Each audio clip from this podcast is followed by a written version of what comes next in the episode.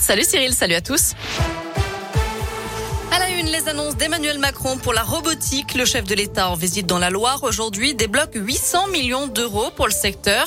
La moitié de cette somme sera consacrée à la fabrication des robots qui intègrent l'intelligence artificielle. Le président était ce midi chez Siléane à Saint-Etienne, une entreprise qui produit des robots intelligents qui conditionnent des poches de perfusion pour le médical et qui gère des déchets nucléaires. Entreprise qui pourrait bénéficier de l'aide annoncée par Emmanuel Macron.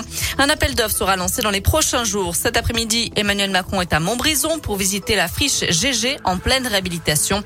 C'est là qu'il échangera aussi avec les élus locaux, notamment le maire de Montbrison, Christophe Basile, qui a prévu au passage d'offrir une fourme au président de la République pour évoquer un sujet épineux du Nutri-Score. Emmanuel Macron qui d'ailleurs condamne avec la plus grande fermeté la tentative de coup d'État au Soudan. Il appelle au respect de l'intégrité du Premier ministre et des dirigeants civils. Elle avait quitté son domicile en tenant des propos suicidaires. Une femme de 34 ans a été retrouvée gravement blessée au pied d'une falaise à Valserone, dans l'Ain, selon le progrès. La victime a été élitroyée puis transportée à l'hôpital d'Annecy.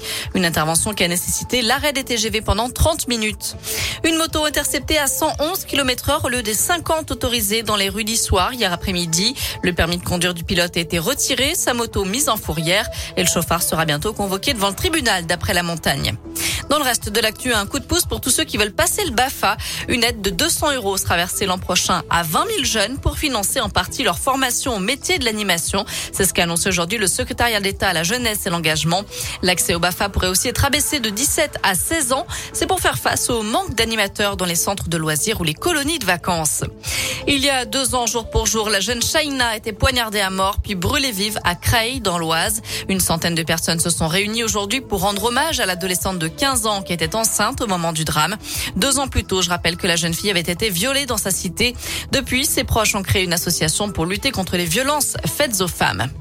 Un mot de sport. En foot, les Verts attendent leurs sanctions. La commission de discipline de la Ligue se penche sur le dossier dès ce soir après les incidents face à Angers vendredi soir.